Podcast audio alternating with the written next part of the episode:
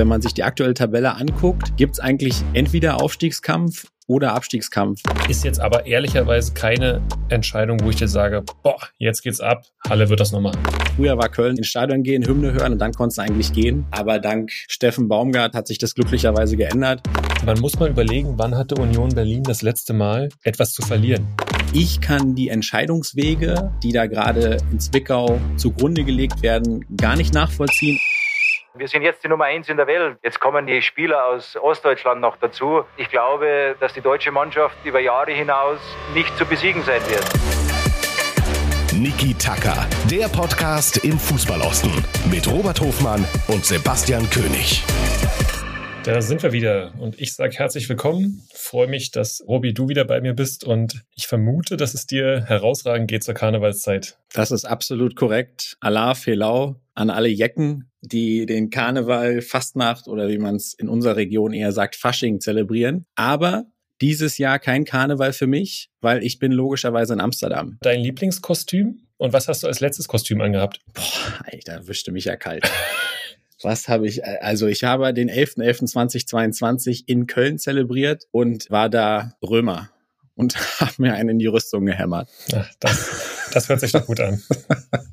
Genau, vom Karneval zurück zum Fußball und von Amsterdam über Köln nach Frankfurt. Da bist du nämlich aktuell. Du bist auf dem DFB Campus und erzähl doch mal unseren ZuhörerInnen da draußen, warum. Ja, ich bin nicht am Frankfurter Römer, sondern oh, herrlich. genau am äh, neu geschaffenen, neu gebauten DFB Campus. Habe jetzt die erste Präsenzwoche meiner A-Plus-Lizenzausbildung. Sehr arbeitsreich, sehr intensiv, aber bin jetzt auch selber zum ersten Mal am, am Campus hier und ja, muss sagen, sehr beeindruckendes Gebäude, tolle Infrastruktur, gute Infrastruktur glaube fast mittlerweile gar nicht mehr optimale, ja, weil wenn du so ein Projekt baust oder planst, dann bist du ja meistens 10, 15 Jahre vorher. Ich glaube, jetzt bräuchte man fast noch mehr Platz aber tolle Bedingungen hier und ich glaube, dass das überfällig war, dass, dass dieser DFB-Campus vor ein, zwei Jahren eröffnet wurde. Ja, Stichwort DFB-Campus, damals noch unter dem Deckname DFB Akademie, war tatsächlich sogar mal Thema in meiner Weiterbildung in Wolfsburg zum Thema Projektmanagement. Da ging es nämlich ein bisschen darum, dass der Campus oder die Akademie so ein bisschen auch, und das bläst in das Horn, was du gesagt hast, so ein bisschen wie der Berliner Flughafen. So ein Großprojekt war, das sich sehr, sehr, sehr lange gezogen hat. Aber umso besser zu hören,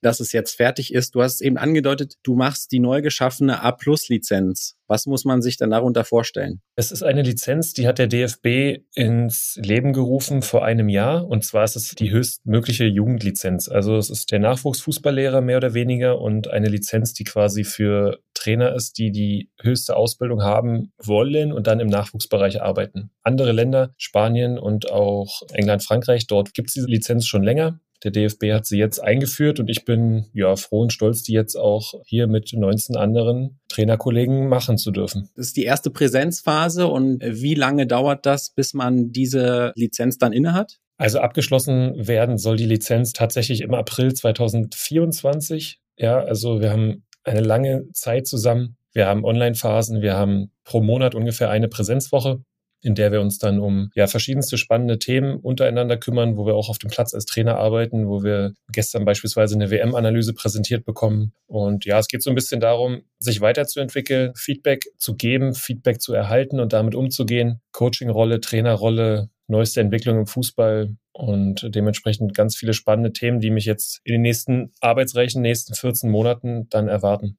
Klingt in der Tat sehr, sehr spannend und ich würde mich freuen, wenn du uns, also mich persönlich, aber natürlich auch in erster Linie die ZuhörerInnen da draußen immer mal wieder mitnimmst. Ich glaube, es ist ganz spannend zu hören, was dann so, äh, gerade bei einem neu geschaffenen Format, was dann so die Themen sind, die Abläufe. Das ist, glaube ich, für jemanden, der sich für den Fußballosten interessiert, wie für den Sport allgemein, glaube ich, ein ganz, ganz spannendes Feld. Ja, gerne. Unbedingt. Und vielleicht auch für euch da draußen. Also Teil der WM-Analyse war, dass es im Prinzip die Mannschaften erfolgreich waren, die eine gewisse Balance hatten. Ja, Balance zwischen individuellen Topspielern, die dann den Unterschied ausgemacht haben, aber auch einer gewissen defensiven Balance. Ja, so wie bei Argentinien halt Enzo Fernandes und Lionel Messi oder bei den Franzosen dann Mbappé und Chouameni. Ja, das waren so ein bisschen die, die Erkenntnisse. Und genau, wenn ich was Spannendes höre, Robi, dann sehr gerne. Von gerne zu Gerle. Die fünfte Folge wollen wir auch gleichzeitig zum Anlass nehmen, einfach mal Danke zu sagen, weil während ihr ja unsere Stimmen hört und die unserer Gäste, gibt es auch einen Mann im Hintergrund, der zum Beispiel dafür sorgt, dass wir diese sensationellen Übergänge und Jingles immer wieder hier reinbekommen und euch damit hoffentlich auch ein Schmunzeln entlocken. Das ist der liebe Sascha Gerlach. Und ja, so ein Unterfangen wie so ein Podcast, gerade wenn man den nebenberuflich macht, dann macht er schon auch durchaus ein bisschen Arbeit und wir könnten das nicht tun, wenn wir nicht den dritten Mann im Bunde hätten. Und deswegen gilt ihm der Dank und wir freuen uns auf die weiteren Folgen mit ihm zusammen. Auch von meiner Seite ist ja immer spannend, dann zu hören, wie so ein Podcast entsteht. Äh, ohne ihn wäre es sicherlich gar nicht möglich. Und da bin ich genauso dankbar wie für seinen Input bei, ja, auch Vorlagen. Ihr habt das uns da draußen schon als Feedback gegeben. Sehr coole Social Media Vorlagen auch. Steckt da ein bisschen was dahinter und alles Grafische und alles Technische macht gerne. Dementsprechend ist es auch auf dem Niveau, wie man es von ihm kennt. Da halte ich viel von. Von viel halten und vom hohen Niveau, glaube ich, können wir uns jetzt langsam in Richtung Fußballosten bewegen und werden wie immer mal zurückblicken, was in der vergangenen Woche alles passiert ist. Es war wieder wahnsinnig viel los. Viel los ist, glaube ich, aber ganz besonders in dieser Woche beim ersten FC Union. Bevor wir mit dem Europa League-Thema und Ajax Amsterdam beginnen, ganz kurz vielleicht der Rückblick zum Topspiel letzte Woche. Union hat mal wieder 2 zu 1 gewonnen zum fünften Mal in der Bundesliga in Folge bei Rasenballsport gewonnen. Und damit RB die erste Niederlage nach 18 Spielen beigefügt. Es bleibt weiter Wahnsinn. Die Welle, Union bleibt weiter auf der Welle. Volle Punktausbeute 2023. Wir hatten es letzte Woche gesagt, gemeinsam mit Barcelona und dem BVB als die einzigen drei Teams in den fünf Top-Ligen. Basti, ich glaube, du hast es gesehen. Wie hast du es empfunden? Kurze Analyse von dem Topspiel.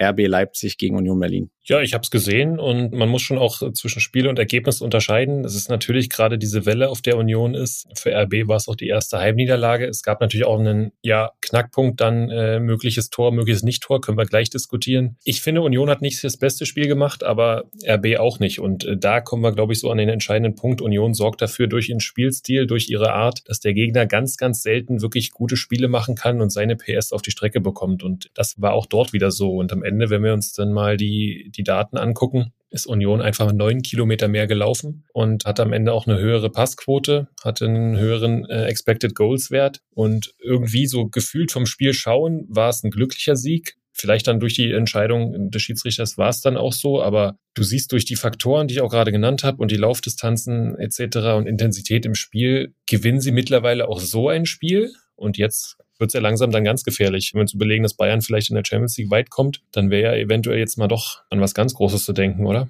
Also wir hatten schon gesagt, und je länger die Saison wirkt, umso mehr kommt man auch zu der Erkenntnis, denen ist wirklich in diesem Jahr alles zuzutrauen. Ja, es gibt natürlich auch die Leicester-Vergleiche jetzt mehr und mehr. Muss man einfach gucken, weil aktuell hat Union ja auch noch darf man auch nicht vergessen. Die Dreifachbelastung aus Pokal und Europa League in dem Fall. Nochmal einen Aspekt zu dem Spiel in Leipzig vielleicht. Ich bin bei dir, dass das, glaube ich, unterm Strich ein glücklicher Sieg war und dass das Spiel auch auf dem Papier natürlich das Topspiel war, aber gerade die erste Halbzeit war eben auch extrem chancenarm. Du hast im Prinzip zwei Torschüsse gehabt. Der erste von Benjamin Henrichs war drin, dank ein Stück weit auch gütiger Mithilfe von Rönne um Tor. Und der zweite Torschuss war dann auch schon auf der anderen Seite die Großchance von Becker, die die Blaswig sensationell pariert hat. Und dann in der zweiten Halbzeit ist es dann mal wieder Union Berlin. Wenn du denkst, es geht nicht mehr, dann kommt irgendwo ein Standard her. Was Haberer dann daraus macht und dass es dann wieder ein Traumtor ist, machen wir uns nichts vor, das hat auch mit der Welle natürlich gerade zu tun. Und Stichwort Welle,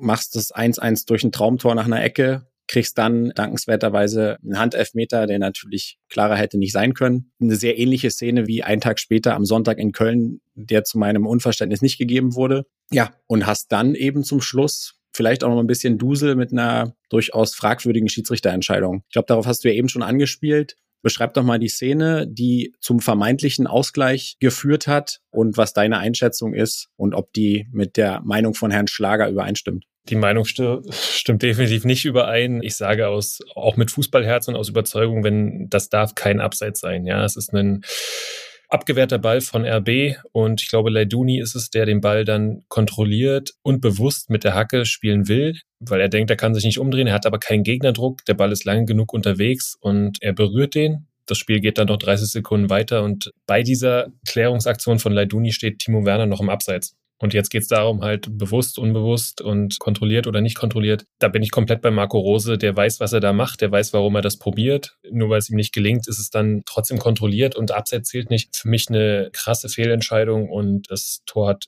komplett zu Unrecht nicht gezählt. Ja, schade für RB. ich werde kein VAR-Fan mehr werden, kann ich mir nicht vorstellen. In dem Fall konnte ich aber dann mit der Auslegung rein aus persönlichen Befindlichkeiten ganz gut leben, bin aber total deiner Auffassung, was die Einschätzung angeht. Robi, ich habe noch einen Gedanken zur Union. Man muss mal überlegen, wann hatte Union Berlin das letzte Mal etwas zu verlieren. Ich habe es jetzt irgendwo im Doppelpass, glaube ich, gehört, da wurde von mentaler Oase Union Berlin gesprochen. Sie haben nie so diesen Druck gewinnen zu müssen. Du kannst immer noch mehr erreichen. Du hast nie was zu verlieren. Das ist schon auf diesem hohen Spitzenniveau, Leistungsbereich, ist das, glaube ich, ein ganz spannender Fakt. Und ja, wenn ich jetzt überlege, wann hatte Union wirklich das letzte Mal was zu verlieren, ist das Jahre her, weil selbst Relegation gegen Stuttgart damals hätte keiner was gesagt. Ja, und ich glaube, das wird dann, sollte es wirklich so kommen, dass du auch zur Crunch-Time zum Ende dieser Saison noch da oben mitspielst. Ich glaube, dann werden genau diese Skills auch gefragt sein, weil dann kann das eben schon sein, dass du dann was zu verlieren hast. Du wirst ja definitiv, egal was Union jetzt macht, Sie werden natürlich weiterhin der Außenseiter bleiben und Union ist niemals mit dem Ziel in die Saison gegangen, nochmal international zu spielen, selbst intern nicht. Ja, man hat immer diese 40 Punkte ausgelobt, die man jetzt interessanterweise Stand jetzt auch endlich hat und ja auch angekündigt hat, jetzt kann man die Ziele auch nach oben korrigieren. Aber natürlich bleibst du da oben der absolute Außenseiter, der Underdog. Aber wenn es wirklich dann um die Bits und Bytes geht, da wo sich der FC Bayern in den letzten Jahren dann immer wieder ausgezeichnet hat, zu liefern, wenn es sein muss, das wird sich dann rausstellen. Was denkst du, was sie sich jetzt als nächstes Ziel gesetzt haben intern? Champions League oder Pokalsieg? Das ist eine sehr gute Frage. Ich glaube, es gibt da kein Entweder-Oder. Die offizielle, das offizielle Statement wäre wahrscheinlich, wir gucken von Spiel zu Spiel. Inoffiziell glaube ich, dass international definitiv das Ziel ist. Und im Pokal natürlich sind die Chancen jetzt da. Und ja, alles ist möglich, kommt vielleicht auch noch mal ein bisschen jetzt auf die Auslosung an, aber schauen wir mal. Du hast geschaut gestern Abend das Spiel bei Ajax Amsterdam und wir wollen trotzdem für euch auch mal kurz reinhören zum Stadionerlebnis und deswegen geben wir mal ab in die Johann Cruyff Arena. Unsere Mannschaft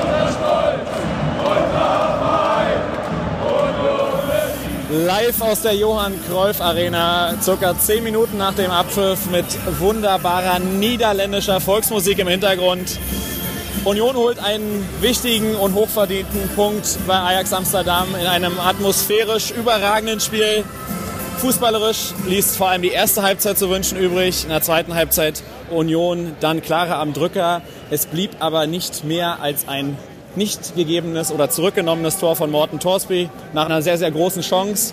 Ajax bleibt eigentlich über die komplette Zeit hinweg unglaublich harmlos. Also Union muss sich beim besten Willen hier nicht verstecken und äh, hat meines Erachtens beste Chancen, nächste Woche, kommenden Donnerstag in der alten Försterei in die nächste Runde einzuziehen. Was aber auch bleibt, ist, dass Ajax natürlich gerade vorne individuelle Klasse hat, die sie heute nicht auf den Platz gebracht haben, die man aber zu keinem Zeitpunkt unterschätzen sollte. Also großartiger Auftritt, vor allem atmosphärisch stark und damit herzliche Grüße aus Amsterdam.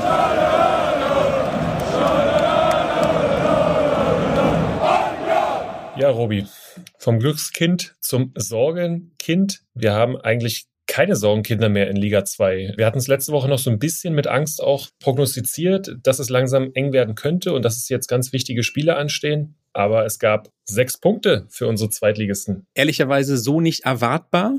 Ich glaube, wir müssen auch unterscheiden an der Stelle zwischen Hansa und Magdeburg. Wenn wir gleich nochmal ein bisschen in die Tiefe reingehen. Hansa gewinnt für mich hochverdient in Bielefeld, wenn auch knapp mit einem 1 zu 0, mit einem sehr sinnbildlichen Tor. Ehrlicherweise waren in der ersten Halbzeit schon klar besser. Da hat der Bielefelder Keeper Freisel ihn noch so ein bisschen auf Deutsch gesagt den Arsch gerettet und das Tor für Hansa entsteht dann aber, weil sie es einfach mehr wollen. Ja, Ingelsson bleibt in der Szene, Bielefeld schaltet ab und dann trifft Fröde eben per Kopf. Und äh, Hansa nimmt drei Punkte mit an die Ostsee. Wie schon gesagt, hoch verdient. Und Bielefeld hat eigentlich einen ganz guten Lauf gehabt. Man vergisst auch manchmal, Bielefeld ist immer noch Bundesliga-Absteiger. Also ja, guter Auftritt vom FC Hansa. Wir hatten ja so ein bisschen über die Baustelle Sturm gesprochen. Die bleibt natürlich. Nichtsdestotrotz ist es, glaube ich, ganz, ganz wichtig auch für das mentale Innenleben der Mannschaft des Vereins und auch für Patrick Löckner. Ja, so ist es. Toller Sieg, wichtiger Sieg gegen dann auch einen direkten Konkurrenten. Verschafft dir erstmal ein bisschen Luft, hast jetzt vier Punkte Vorsprung Und für Hansa jetzt auch wieder ein geiles Spiel. Morgen Abend, Flutlicht, Ostseestadion, 20.30 Uhr, kommt der Tabellenführer aus Darmstadt. Da rechne ich ehrlicherweise Hansa auch eine ganze Menge aus. Glaube, da ist was möglich. Darmstadt jetzt zuletzt immer erst auch sehr, sehr spät erfolgreich. Vielleicht liegt das am guten Fitnesstrainer, das, das, das weiß man nicht. Aber zurück zu Hansa. Das wird ein geiles Spiel, da freue ich mich richtig drauf. Ja, und gefreut haben wir uns genauso über den Sieg von Magdeburg. Der war vielleicht noch weniger zu erwarten in Kiel, gerade in dieser Gemengelage. Ja, wir hatten das mit Marcel letzte Woche besprochen, aber ich sage vielleicht genau deswegen. Ich habe ja eben gesagt, der Sieg vom FC Hansa war hochverdient, wenn auch knapp. Jetzt kann man sagen, Magdeburg gewinnt 3-2 in Kiel. Das ist ja so aller Ehren wert, vor allen Dingen, dass sie auch drei Tore machen. Der war schon ehrlicherweise etwas glücklicher. Sie können sich da insbesondere bei Ihrem Schlussmann, bei Reimann bedanken, der mehrfach sehr, sehr gut gehalten hat. Aber auch so vom Spielverlauf war das sehr, sehr interessant. Ne? Kiel deutlich überlegen und geht dann in Führung und jedes Mal der Ausgleichstreffer, passenderweise ja auch, es, es trifft natürlich, muss man sagen, der wieder mal ein Defensivspieler zum Ausgleich, der letzte Woche schon den Buzzerbeater, den Last-Minute-Treffer zu Hause gegen Karlsruhe gemacht hat mit El Fadli. Und ja, auch der zweite Treffer kommt ein bisschen aus dem Nichts da trifft der Mann mit dem wunderschönen Namen Herbert Bockhorn. Der macht das 2-2 und am Ende macht äh, Mokwa-Teng bockstark, ehrlicherweise, wie er das Tor dann macht, das 3-2 und dann ist am Ende wieder ehrlicherweise ganz viel Dusel und ganz viel Reimann und plötzlich hast du drei Punkte aus Kiel mitgenommen, wo die wenigsten, glaube ich, mit gerechnet hatten und demnach fällt es auch dem Trainer und der Mannschaft etwas leichter, sich mit den Fans wieder zu versöhnen. Darüber hatten wir auch letzte Woche gesprochen. Insofern sehr, sehr erfreuliche Ergebnisse und wir hoffen, dass das jetzt vielleicht eine positive Tendenz lostritt. Du, Siege helfen immer und ehrlicherweise sind auch Siege das Einzige, was in der Situation zählt, gerade wenn du der erste FCM bist und letzter warst. Glücklicherweise jetzt sind sie mit dem Sieg sogar auf Platz 15, der den Klassenerhalt bedeuten würde, gesprungen. Aber da nochmal auch eine Kleine Statistik, Holstein Kiel hatte einen Expected Goals Wert von, von 5 und Magdeburg 1,7. Also das Spiel kannst du normalerweise nicht gewinnen. Wiederum, das hatte Marcel letzte Woche uns ja auch gesagt, hatte Magdeburg letzte Woche gegen Karlsruhe alle Statistiken auf ihrer Seite und dann nur glücklich 1-1 gespielt will damit sagen, in der Situation zählen nur Siege und du brauchst irgendwie Punkte und das Entscheidende für Magdeburg wird sein, Magdeburg ist mit Abstand letzter in der Heimtabelle. Jetzt haben sie wieder mal ein Heimspiel, empfangen St. Pauli zu Hause, die mit drei Siegen in Folge kommen. Aber wird der FCM zu Hause nicht punkten und anfangen, Spiele zu gewinnen, werden sie aus meiner Sicht keine Chance haben, in der Liga zu bleiben. Dem ist absolut nichts hinzuzufügen, was das angeht. Und würde auch nochmal die Meinung bestätigen von unserem Gast letzte Woche, von Marcel. Ja, Robi, sind wir in Liga 3 angekommen? Findest du, der Hallische FC macht alles Ristic? Ob der Hallische FC alles Ristic macht, wird sich rausstellen. Aber auf jeden Fall haben sie Sreto Ristic verpflichtet als Nachfolger von André Meyer. Da müssen wir jetzt einfach gucken. Es ist keiner der sechs Kandidaten geworden, die wir in der vorletzten Folge mal aufgestellt haben. Sicherlich aus verschiedenen Gründen, vermutlich auch in erster Linie. Wir haben auch darüber gesprochen, wie attraktiv ist es aktuell, nach Halle zu gehen und welche finanziellen Mittel sind da auch. Aber Sreto Ristic macht's.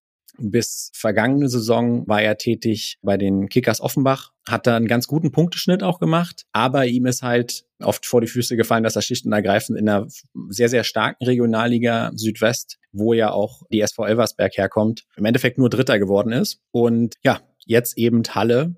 Wie findest du die Entscheidung? Also ehrlicherweise hatte ich es rhetoristisch bei dem Draft auch auf meinem Zettel. Ich sag dir, wie er darauf gekommen ist, weil natürlich Thomas Sobotzig ein Thema ist immer noch als Sportdirektor in, in Halle. Und dann hatte ich halt geguckt, mit wem hat Sobotzig äh, zuletzt zusammengearbeitet und er hatte ja dann Sretoristisch installiert und das war auch erfolgreich. Ich glaube, mit dem Installieren von Sretoristisch als Trainer beim HFC ist auch klar, dass Thomas Sobotzig neuer Sportdirektor wird. Die Dringlichkeit der Bekanntgabe ist jetzt natürlich durch das Ausscheiden von Ralf Minge Ende März jetzt nicht gegeben. Deswegen denke ich aber trotzdem ist das ein ganz klares Zeichen, dass Sobotzig schon in die Entscheidung involviert war. Ich finde sie nicht schlecht, aber auch nicht sonderlich mutig. Ich glaube, dass es halt eine Entscheidung ist, so, ja, falls wir in die Regionalliga gehen, haben wir auch einen Trainer, der dort schon erfolgreich gearbeitet hat, hat jetzt keine Erfahrung, auch in der Liga. Punkteschnitt hast du angesprochen in Offenbach von 2,20. Das ist sehr, sehr ordentlich. Ja, im Prinzip auch noch ein junger Trainer der von seinen ersten Interviews und was ich jetzt so von ihm gehört habe, einen guten Eindruck macht, aber ehrlicherweise hat er, und das hat jetzt auch nochmal das 3 zu 1 gegen Freiburg zu Hause gezeigt, hat er wirklich eine Herkulesaufgabe vor sich und ja, vier Punkte Rückstand, noch 16 Spiele, ist noch alles drin, ist jetzt aber ehrlicherweise keine Entscheidung, wo ich dir sage, boah, jetzt geht's ab, Halle wird das noch machen? Ja, Stichwort Dringlichkeit. Dringlich ist ganz sicher auch jetzt den Bock schnellstmöglich umzustoßen. Du hast gesagt, der Weg zum rettenden Ufer ist jetzt nicht so weit. Es könnte schlimmer sein, die Ausgangslage, aber du bist halt aktuell tatsächlich auf den letzten Platz abgerutscht. Und die Probleme, die wir so ein bisschen skizziert haben, die sind ja relativ offenkundig. Das war nicht erst deutlich, nachdem du 7-1 in Dresden verloren hast, sondern jetzt auch am, am, vergangenen Wochenende gegen Freiburg 2. Wobei man ja sagen muss, Freiburg 2 steht auch nicht umsonst da oben. Die haben auch dann den ein oder anderen Unterschiedsspieler. Die haben, in dem Fall waren zwei Unterschiedsspieler sicherlich Atuboko im Tor, ja nicht umsonst U-Nationalspieler und Vincent Vermey, ja so ein typischer, perfekter Drittligastürmer. Und die haben einfach natürlich ihren Job gemacht. Auf der anderen Seite musst du sagen, sagen, wie der HFC defensiv agiert hat, war auch desolat. Und das ist was, was du definitiv in den Griff bekommen musst. Für mich ist so ein bisschen der Simon Terodde der dritten Liga. Ne? Das, was Simon Terodde in der zweiten Liga ist, ist eher ist er für Liga 3 äh, Abwehrhalle, ja. Also auch Winkler ist äh, aktuell noch keine Verstärkung. Auch Sören Reddemann habe ich persönlich schon auch bei Chemnitz und in, in Halle viel, viel besser spielen sehen. Ja, und wenn du defensiv keine Stabilität reinbekommst, wird es am Ende nicht reichen. Haben mit 41 Toren die zweitmeisten Gegentore. Eine Sache übrigens sehr auffällig, durchaus also positiv auffällig, gerade so im Vergleich zu Magdeburg, wo, wo es ja ordentlich Beef gab mit den Fans nach dem 1 zu 1 zu Hause gegen Karlsruhe. Die HFC-Fans waren sowohl in Dresden nach einer 1 zu 7 Packung sehr, sehr positiv, als auch jetzt und das ist natürlich, gerade bei einem Ostverein, wo der Support ja auch Fluch und Segen zugleich sein kann, kann das auch ein Faustpfand sein. An der Stelle wirklich nochmal positiv anzumerken, wie ich finde. Das stimmt. Auch jetzt wieder 5000. Die machen uns also dieser Tage eher mehr Mut als der aktuelle Zustand der Mannschaft. Aber vielleicht kann das Reto ja alles Ristic machen. Montagabend in Oldenburg. Oldenburg übrigens die Mannschaft, die noch mehr Gegentore hat. Also wäre das vielleicht ein guter Punkt für den Turnaround. Halle hat den neuen Trainer, Zwickau noch nicht. Robi, wir hatten uns eigentlich schon auf Ronny Thielemann mehr oder weniger eingestellt und gefreut. Da kam jetzt die Meldung, dass sie sich nicht geeinigt haben. Es ging wohl um Vertragsdetails Richtung, bleibt er in der vierten Liga? Wie sieht's dann aus? Jetzt auch kein gutes Zeichen, oder? Nee, ich muss dir ehrlicherweise sagen, dass die guten Zeichen aus Zwickau auch ein Stück weit ausbleiben. Wir haben schon darüber gesprochen, wie sehr uns diese Entscheidung und vor allem auch der Zeitpunkt irritiert hat. Joe Ennox und Toni Wachsmuth gleichzeitig zu entlassen. Und es wurde eigentlich immer absurder, als man dann in Zwickau mal nachgefragt hat, warum man sich dann jetzt dafür entschlossen hat. Und die Begründung war wirklich so ein bisschen mitgehangen, mitgefangen. Also man hat es so argumentiert, dass wenn man nur Enox entlassen hätte, dann würde es ja so wirken, als hätte nur er die sportliche Last getragen. Und weil das ja nicht der Fall ist, hat man Toni Wachsmuth auch rausgekantet. Also das ist ja eine Argumentation, die mir vollkommen fremd ist. Zumal bei ihm auch noch dazu kommt, dass man ihm im Herbst, was ja jetzt noch nicht so wahnsinnig lange her ist, auch die Sportgeschäftsführerfunktion angeboten hat. Ich kann die Entscheidungswege, die da gerade in Zwickau zugrunde gelegt werden, gar nicht nachvollziehen und um das noch ein letztes Mal zu stützen. Ich musste ein bisschen schmunzeln, Basti, als es um die Kriterien ging, die der neue Trainer mitbringen muss. Eine Mischung aus Pädagoge, Teamplayer und sportlichem Fachmann. Also sehr präzise. Also quasi einfach jeder Mensch, der irgendwas mit Sport zu tun hat auf dieser Welt. Und ein Plus wäre, wenn er Abstiegskampf könnte und Drittliga-Erfahrung hat. Also mit diesem unglaublich stichhaltigen und präzisen Profil. Basti, hast du dich beworben beim FSV Zwickau? Nee, aber ich würde ja auch nur meine nächste Station, wenn dann, mit dir zusammen machen. ne, und da du jetzt beruflich stark in Amsterdam eingebunden bist, ich hier oft in Frankfurt bin, äh, wird es ja nichts. Nee, außerdem muss es schon auch ein Fußballlehrer sein, ne? Das sagen die Statuten, aber ja, auch die Ausschreibung macht mir jetzt nicht viel Mut. Mag mir jetzt kein abschließendes Urteil erlauben, aber dass die inhaltliche Kompetenz und die Kompetenz, auch wie man einen Profiverein für die sportliche Ebene führt, dass die aktuell dann gerade nicht optimal besetzt ist beim FSV Zwickau. Stichwort Fußballlehrerlizenz, Basti, würde ich ganz kurz noch drauf eingehen, weil aktuell ist ja der ehemalige Co-Trainer Robin Lenk interimsmäßig tätig, auch explizit interimsmäßig tätig, weil er eben nicht diese Fußballlehrerlizenz hat. Und das ist insofern ganz bekannt, weil es, glaube ich, eine 15-tägige Frist gibt, in der ein Trainer entsprechend einspringen kann. Und die endet am 23.02. Also insofern ist da dann doch etwas Druck da an der Stelle. Man hat sich auch dahingehend geäußert, was mich auch, wie gesagt, ein bisschen irritiert ja, man hätte ja jetzt keine unmittelbare Eile. Ja, ich sag mal so, wer den Auftritt gesehen hat am letzten Wochenende, ich glaube, da ist Eile geboten, ehrlicherweise. Ja, absolut. Ich denke aber, dass sie jetzt das Heimspiel gegen Elversberg, äh, Robin Lenk noch, ja, ob das ein Geschenk ist, weiß ich nicht, aber sie werden es ihm schenken. Und aus meiner Sicht dann Anfang nächster Woche einen neuen Trainer präsentieren. Was aber feststeht, ist, dass beide Rauswürfe, sowohl André Meyer in Halle als auch Joe Ennox in Zwickau, gar keinen Effekt hatten erstmal. Klar, vielleicht dann durch einen neuen Trainer, aber erstmal überhaupt nicht irgendwie eine Befreiung oder irgendwas waren für die Mannschaften. Was mir persönlich zeigt, Mannschaft und Trainer waren zumindest zusammen. Das ist ja interessanterweise übrigens auch ein Trend. Stichwort neue Trainer verpuffen in Liga 3. Wir haben auch dazu gesprochen, dass es ja nicht nur in Halle und Zwickau diese Entlassungen gab, sondern eben auch bei Dortmund 2, bei 60 und in Ingolstadt. Und keiner dieser Trainerwechsel hat bisher in irgendeiner Form gefruchtet. Also wenn man das jetzt mal kumuliert, natürlich sind überall noch nicht die Nachfolger bestätigt, aber aus den acht Spielen bisher gab es sage und schreibe einen Punkt. Und das sagt auch irgendwo was aus. Da bin ich bei dir. Und man kann ja träumen, dass es irgendwie anders wird oder dass es andere Mechanismen gibt. Ich gebe die Hoffnung nicht auf, aber ja, spannende Tendenz. Einer von denen ist sicherlich dein äh, ehemaliger, in Anführungsstrichen, Lieblingstrainer Gerino Capretti, der jo. es nicht geschafft hat, was Dresden am Wochenende mal wieder geschafft hat, nämlich ein Punktspiel zu gewinnen. Läuft, oder? Ja, was nimmt man mit? Du gewinnst plötzlich auch Spiele, die du in der Hinrunde niemals gewonnen hättest. Mit einem Last-Minute-Tor von dem Kollegen Lemmer, den man eigentlich im Winter geholt hat als Perspektivspieler. Und der äh, holte jetzt die drei Punkte in Ferl. Wow, also es war ähm, ja, du, du hörst es. Ich ringe so ein bisschen nach Worten, um zu sagen, wie, wie sich die aktuelle Entwicklung anfühlt. Du hast plötzlich einen Stefan Driljazza, der hält wie von einem anderen Stern und offensichtlich gar keinen Bock hat, äh, sich von Kevin Broll seinen Platz nehmen zu lassen. Du bringst plötzlich den Kollegen Ömichen, da kannst du ja gleich nochmal was sagen, weil der natürlich aus dem U-Bereich kommt, ich glaube 18 ist, der andeutet, dass er durchaus da eine Verstärkung sein kann. Und genau, einziger Wermutstropfen ist ehrlicherweise die Verletzung von Paul Will, der mit einer Sprunggelenksverletzung etwas länger ausfallen wird. Klar, jetzt könnte ich sagen, du, ich widerspreche mich ja, weil ich gesagt habe, Will ist für mich nicht der Unterschiedsspieler. Ja, aber von dem Luxusproblem, was wir vorher hatten mit Will und Akoto, haben wir jetzt eine Situation, wo die beide verletzt sind. Es ist bei weitem nicht alles Gold, was glänzt. Du holst die drei Punkte, gewinnst, das ist auch unterm Strich verdient. Was aber bleibt, ist meines Erachtens ein Außenverteidigerproblem. Das war, glaube ich, bei allen Gegentoren durchaus offensichtlich. Da stimme ich dir zu. Ich sehe auch Stefan Driljatscha beim 1-0 nicht ganz fehlerfrei. Nichtsdestotrotz hat Dynamo einfach in der Offensive Qualität. Also wenn du dir das 1-1 anschaust, wie Borkowski freigespielt wird, wie er den in den Rückraum legt, wie Arslan den da oben in den Winkel klemmt, das ist schon eine besondere Qualität. Jetzt gewinnen sie auch in der letzten Minute dann Spiele. Also diesen Flow musst du dir erarbeiten. Das haben sie gemacht und ja,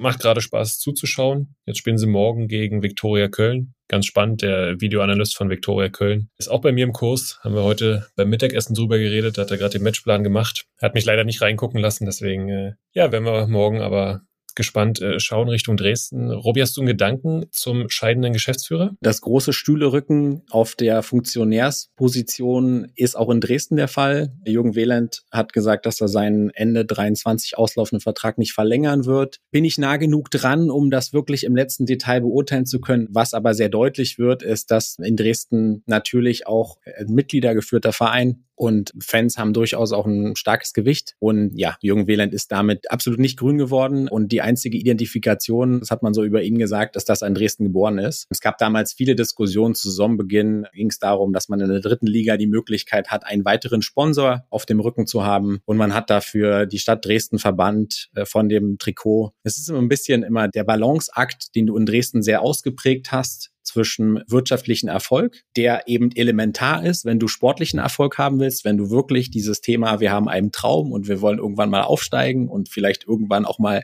ganz irgendwann wieder Bundesliga spielen, dann wirst du dafür ein entsprechendes wirtschaftliches Fundament brauchen. Ich glaube, an der Stelle war er gut. Aber es ist eben auch ein Fußballverein, ein Sportverein. Und ich glaube, diesen Balanceakt zwischen wirtschaftlichen Erfolg und dem ganzen Sport, dem ganzen Thema Emotionalität, das ist ihm meines Erachtens nicht gelungen und ich glaube, darüber stolpert er und das ist der Grund, warum er gesagt hat, nee, ich mache nicht weiter. Danke für die Einschätzung, Robi. Sehr interessant. Lass uns mal in Sachsen bleiben. Lass uns in Liga 3 bleiben. Ja, man hat so das Gefühl, Erzgebirge Aue verabschiedet sich so langsam aus dem Abschießkampf. Sehr stabil, sehr konstant. Jetzt auch gegen Mannheim, den Aufstiegsaspiranten, wieder zu Hause gewonnen. Ich habe da ein sehr gutes Gefühl, dass unsere Prognose Da auch bestätigt wird. Sie holen, glaube ich, einen ganz, ganz wichtigen Dreier zu Hause gegen Waldhof Mannheim. Ehrlicherweise in dem Fall habe ich mich auch gefreut, weil es ein Stück weit natürlich auch Dynamo in die Karten spielt. Aber was ganz deutlich wird, die eben von dir angesprochene Qualität in der Offensive bei Dynamo Dresden, die ist bei Aue auch schon da. Also nicht in dem gleichen Maß, aber wenn du dir anguckst, Nazarov zum Beispiel, der war unter Rost raus, Stefaniak, Jonic, jetzt Sirajic, also es ist schon eine sehr, sehr gute Qualität und das bestätigt dahingehend unsere These, dass Aue einfach nicht da unten hingehört. Ja, und sie setzen auch klare Zeichen mit Vertragsverlängerungen. Stefaniak und Mendel mhm. plus angesprochen von dir, Nazarov steht wieder auf dem Platz. Also sie setzen auf die bekannten Größen. Ich glaube, damit kriegst du auch die Zuschauer, damit kriegst du das Umfeld und umso schöner, wenn du damit Erfolg hast. Die werden nichts mit der Regionalliga zu tun haben. Womit wir in der Regionalliga angekommen sind. Spannender Spieltag wieder gewesen, viel passiert. Wo waren so für dich die, die Ausrufezeichen? Ja, also definitiv äh, hat Cottbus ein Ausrufezeichen gesetzt. Alleine schon ob des Ergebnisses. Sind sehr, sehr unglücklich ins Jahr gestartet mit zwei durchaus überraschenden Niederlagen. Und dann haben die ein leicht verlegtes Spiel am Montagabend, gewinnst du 5-0 gegen Lichtenberg. Jetzt ist Lichtenberg natürlich nicht der Gradmesser. Nichtsdestotrotz, wir haben auch gesagt, in der Liga musst du erstmal deine Punkte einfahren. Und wir haben in der Woche zuvor gesehen, dass Erfurt größere Probleme hatte äh, mit Lichtenberg.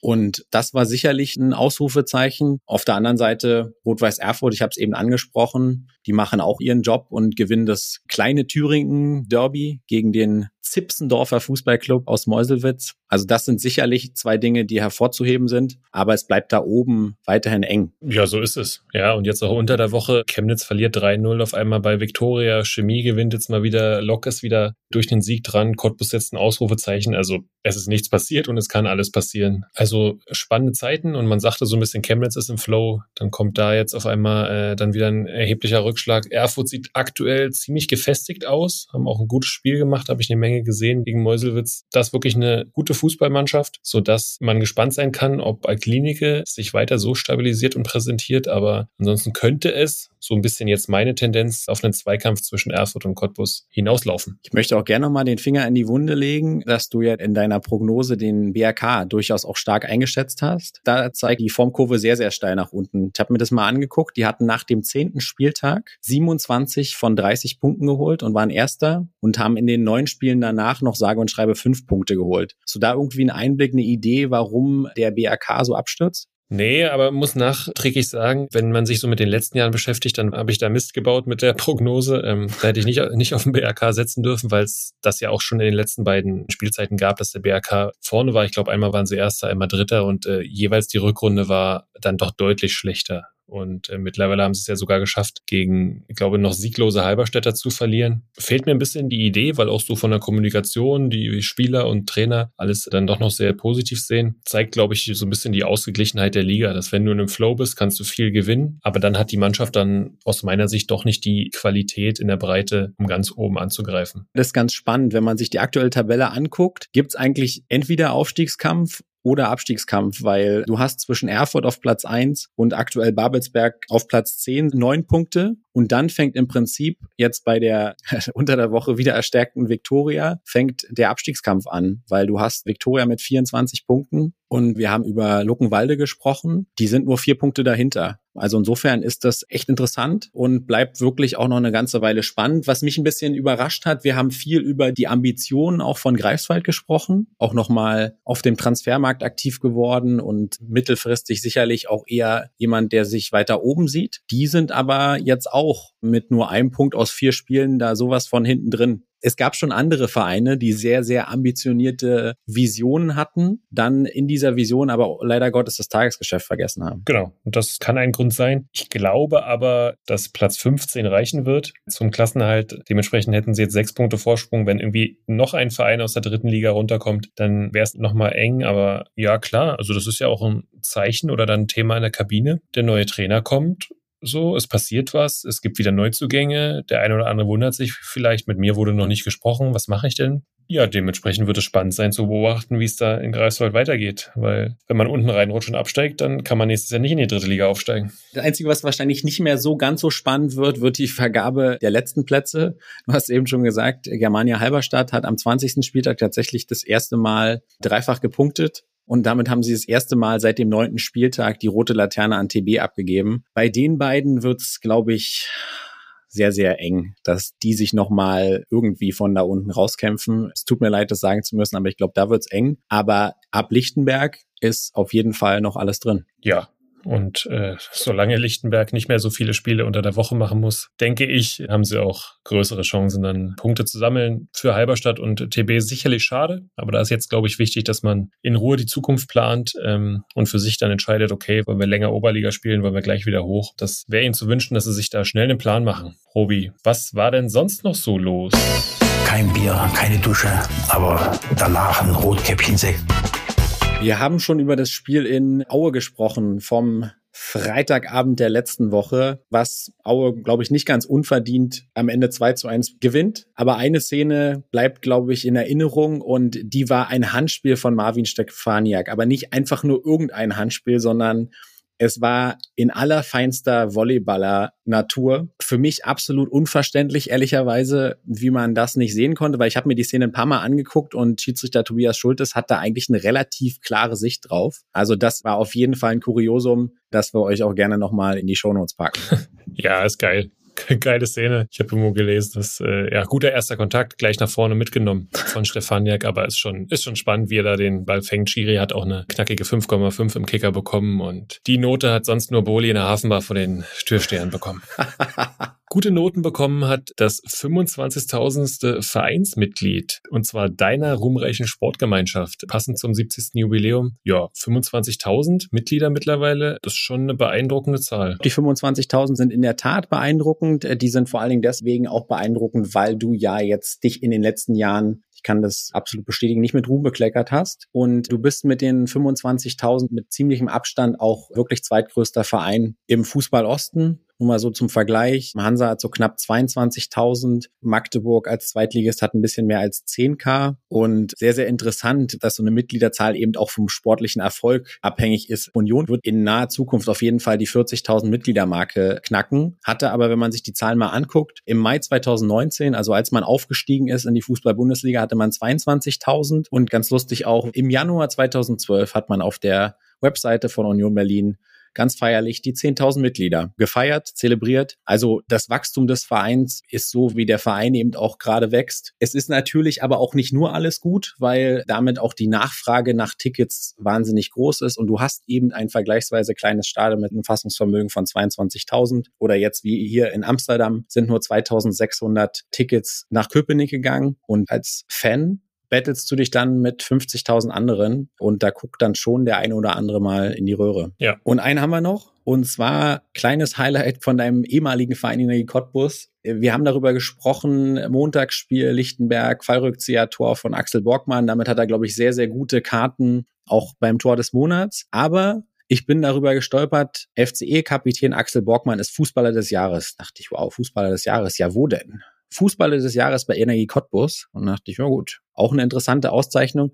Es ist schon interessant, dass der Verein das macht. Interessant wird's aber vor allem deshalb, weil das hat auch wirklich Tradition. Das passiert tatsächlich schon seit den 80ern. Basti, jetzt mal kleine Quizwagen an dich. Wer würde dir einfallen? Wer war Energiefußballer des Jahres in den letzten Jahren? Boah, das, äh, also ich weiß, letztes Jahr war Erik Engelhardt Energiefußballer des Jahres. Richtig. Dann war es auf jeden Fall mal äh, Dimitar Rangelov. Ich gehe von irgendwann Tomislav Piplitzer, Vasile Miriutta, Nils Petersen, ähm, Marc Stein, Streli Mamba, vielleicht Uwe Mörle, Thorsten Matuschka. Ja, würde ich sagen, Basti, so ein bisschen wie in der Schule früher. Waren schon ein paar richtige Antworten dabei und zum Durchkommen reicht's, mehr aber nicht. Also, du hast ein paar Treffer gehabt, aber ähm, Gerhard Tremmel, Kevin McKenna, Laurentio, Aurelian, Regekampf und natürlich auch der Papa vom aktuellen Werder-Profi Franklin Bittencourt. Und nicht zu vergessen, zwei absolute Legenden, auch unsere Region, Detlef Irgang und Jens Melzig.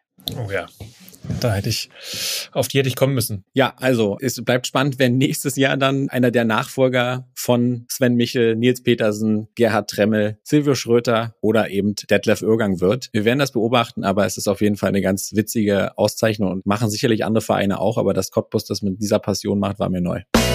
Ah, darum sind solche Spiele ganz gut auch mal, dass du wieder mit beiden Boden total sauber bist. Ja, so ist es. Und heute wollen wir wieder was machen, wo ihr da draußen auch mitentscheiden könnt, äh, was hätten wir denn gewählt. Wir machen es wieder in Draftform. Das heißt, was Robi gewählt hat, kann ich nicht mehr nehmen. Was ich gewählt habe, darf Robi nicht mehr nehmen. Und Robi, womit beschäftigen wir uns denn heute? Ein bisschen inspiriert von unserem Gast letzte Woche, Marcel Maltritz und dem VfL Bochum, nehmen wir heute das Thema Stadionhymnen. Also es geht darum, gegenseitig sich die besten Stadionhymnen dieser Nation wegzunehmen. Und ähm, weil ich heute meinen großzügigen Tag habe, Basti, darfst du anfangen. Was ist für dich die beste Hymne in Deutschland? Schwierige Frage. Mein Zettel ist ziemlich voll. Ich hätte auch Bock, mir direkt alle irgendwie nacheinander anzuhören. Würde ich aber zu Hause wahrscheinlich Ärger bekommen. Deswegen ist meine Entscheidung und mein Nummer eins Pick mehr Stunden zu dir, die Hymne vom ersten FC Köln weil wenn du da einmal im Stadion bist und so alle das singen, ist so ein Lebensgefühl und deswegen klar auf eins für mich 1. FC Köln. Ja, das ist natürlich ein absolutes Highlight und wir haben es auch schon zusammen erlebt und darüber kurz sprechen. Früher war Köln immer so, ins Stadion gehen, Hymne hören und dann konntest du eigentlich gehen. Aber dank Steffen Baumgart hat sich das glücklicherweise geändert. Ich mache es mir jetzt ganz einfach, mein Top-Pick und das kommt jetzt wenig überraschend nach vergangener Woche, wo ich ungefähr dann mindestens drei Tage am Stück einen Ohrwurm hatte. Herbert Grönemeyer, Bochum. Ich habe es ja im Prinzip letzte Woche schon verraten und jeder, der das noch nicht gemacht hat, den lade ich herzlich ins Ruhrstadion ein. Er ist einfach großartig. Meine Nummer eins, Herbert Grönemeyer Bochum. Kann man nicht viel sagen. Nummer zwei bei mir, um auch ein paar Zuschauer hier zu catchen, gehe ich auf Nina Hagen im Eisern Union, weil ich finde diese ganze Atmosphäre im Stadion, auch schon mit diesem Intro, so die Schlosserjungs aus Oberschöneweide und wie es dann zusammen einfach auch gelebt wird im Stadion, ist das eine herausragende Hymne, die sich bitte auch nie ändern darf auch wenn Nina Hagen den Text selber mal beim Pokalfinale vergessen hat. Die meisten, und dazu gehöre ich auch, wenn ihn nie vergessen und deswegen ist Union meine Nummer zwei. Ja, ist leider auch sehr, sehr geil, muss ich sagen. Also dein Pick ist schon ein bisschen vorne dabei an der Stelle. Du kannst, du kannst auch abstimmen dann für meine drei, wenn du möchtest. Auf gar keinen Fall. Meine Nummer zwei hat es nämlich auch in sich und da werde ich auch hier von unserer Hörerschaft, glaube ich, einige Zustimmung erfahren, ist die Hymne des FC Hansa und die Pudis. Das hat sehr, sehr viel Ostscharm, geht auch einfach gut mit im Ostseestadion, alles scheppert. Großartig. Also FC Hansa und die Pudis ist meine Nummer zwei. Okay, bisschen überraschend für mich. Aber ich sehe, wo es herkommt. Boah, wen nehme ich jetzt auf drei? Schwierig, hier stehen ein paar, paar gute Sachen. Ich entscheide mich aber für lebenslang grün-weiß, Werder Bremen. Das ist für mich nämlich auch so ein bisschen äh, Lebensgefühl da an der Weser und äh, die Hymne zusammen im Stadion, dann auch so mit bisschen mit diesem Text von der äh, Meistermannschaft 2004 also lebenslang grün-weiß, ähm, Werder Bremen ist meine Nummer drei. Wenn ich so in deinen Lebenslauf gucke, hätte ich eigentlich von dir auf mindestens auf drei die Elf vom Bökelberg, die, die Elf vom Niederrhein natürlich. die Elf vom Niederrhein natürlich erwartet. Aber ich gehe für meinen Platz drei gehe ich tatsächlich nach Nordrhein-Westfalen und es ist nicht meine Fanpassion, aber die Hymne muss ich neidlos anerkennen, die ist überragend. Und meine Nummer drei ist der Königsblauer S04. Eine vergleichsweise neue Hymne. Also neu heißt Anfang der 2000er mit der Eröffnung der Arena, glaube ich, ein bisschen erst hochgekommen. Eher so eine emotionale Geschichte. Aber Königsblauer S04 ja, auch einfach Gänsehaut. Und wir haben es ehrlicherweise, du kannst es jetzt zugeben, auch schon öfter mal und sehr laut gepeitscht. Das gebe ich gerne zu. Da bin ich auch nicht, nicht verlegen. Guter Pick und äh, gefallen mir sehr deine drei Hymnen. Wirklich jetzt hier äh, die zweitbeste Wahl. Also gute Arbeit, Robi. Nur wie gesagt, Platz zwei. Damit kann ich sehr gut leben. Silbermedaille. Aber gut, überlassen wir es den Leuten da draußen, sich für meine drei Varianten zu entscheiden. So ist es. Ich fasse nochmal zusammen. Meine Top drei Hymnen vom ersten FC Köln, von Union Berlin und Werder Bremen und deine drei VfL Bochum, Hansa Rostock und Schalke 04. Interessant, der Dortmund-Fan entscheidet sich für die Schalke-Hymne, der Dresden-Fan entscheidet sich für die Hansa-Hymne. Spannend, aber das liegt in euren Händen da draußen. Und auch zu euch da draußen geht nochmal ein Gruß oder ein schönes Dankeschön für die vielen Leute, die bisher gehört haben, für das Feedback, das wir bekommen haben. Bitte immer weiter so, denn nur so werden wir auch versuchen, Sachen besser zu machen oder können die Sachen dann umsetzen, die ihr euch wünscht. Versuchen auf alles einzugehen und in diesem Sinne wünsche ich uns allen mal ein schönes fußballfrohes Wochenende. Robi, ruhst du dich noch aus vom Euroleague-Spiel von Union oder wo geht's hin? Ich werde äh, höchstwahrscheinlich ja meine Wunden lecken und mich ausruhen am Wochenende. Und dann gucken wir mal, ob ich mich total hype von dem Donnerstag, vielleicht auch am Sonntag bei Union gegen Schalke ins Stadion bewege. Na, dann schauen wir mal. Gut, dann lass uns abklemmen und uns verabschieden von den ZuhörerInnen mit einem wie immer nicht synchronen Sportfrei. Sportfrei. Niki Tacker, der Podcast im Fußballosten mit Robert Hofmann und Sebastian König.